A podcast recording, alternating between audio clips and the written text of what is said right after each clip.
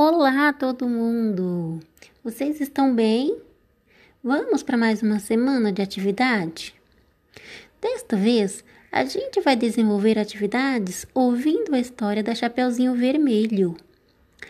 Depois que ouvir a história, a sugestão é o registro da atividade que você fez ou participou.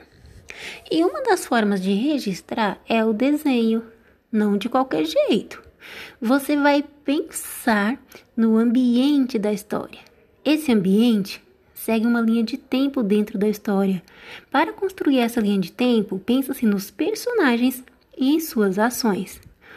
Onde e com quem ele estava no início da história, o que ele estava fazendo no meio da história e no final da história.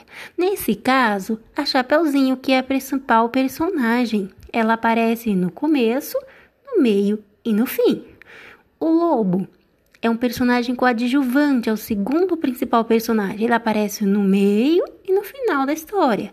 E a vovó, que ajuda a construir o desfecho da história. Ela é até citada no início, mas ela aparece quase no final da história. Pensando nessa linha de tempo, nas ações dos personagens e no ambiente onde essa história se passa, você vai fazer o seu lindo desenho, tá bom? Outra sugestão é você pedir ajuda e fazer uma lista de palavras do que aparece na história, tá bom? Então, vamos ouvir?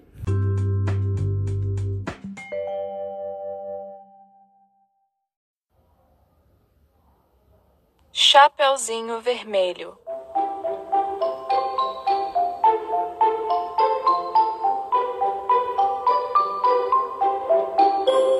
Era uma vez, havia uma menina que sempre usava um capuz vermelho.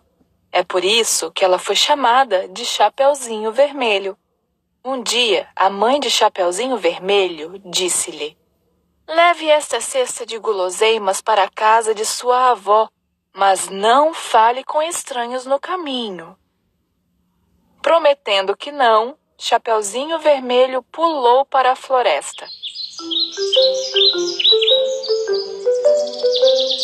No caminho dela, ela conheceu o lobo mau que perguntou: Para onde você está indo, garotinha?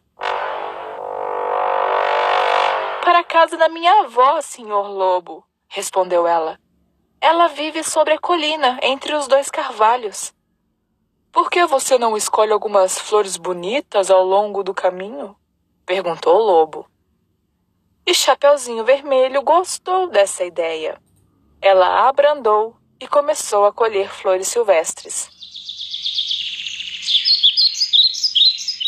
Enquanto isso, o grande lobo mau correu para a casa de sua avó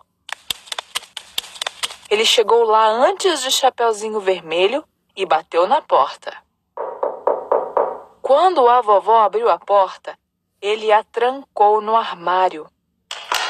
O lobo mau, em seguida, colocou as roupas da vovó e deitou-se em sua cama, esperando por Chapeuzinho Vermelho.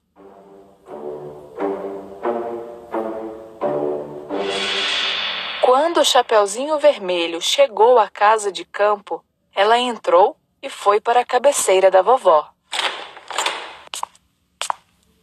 Meu Deus, que olhos grandes você tem, avó! Disse ela de surpresa.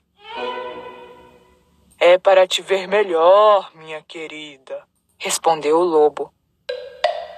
Meu Deus, que orelhas grandes você tem, avó! disse Chapeuzinho Vermelho. É para te ouvir melhor, minha querida, disse o lobo. Que dentes grandes você tem, avó, disse Chapeuzinho Vermelho. É para te comer melhor, rosnou o lobo, pulando sobre ela. Chapeuzinho Vermelho gritou. Vários lenhadores na floresta estavam passando pela casa de campo. E eles vieram correndo para dentro. Bateram no lobo mau e resgataram a avó do armário. A avó abraçou o Chapeuzinho Vermelho com alegria. O lobo mau fugiu para nunca mais ser visto. Chapeuzinho Vermelho aprendeu bem a lição dela.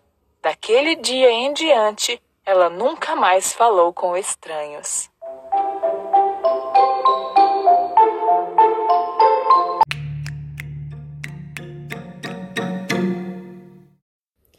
E aí, gostaram? Boa atividade a todos. Beijo!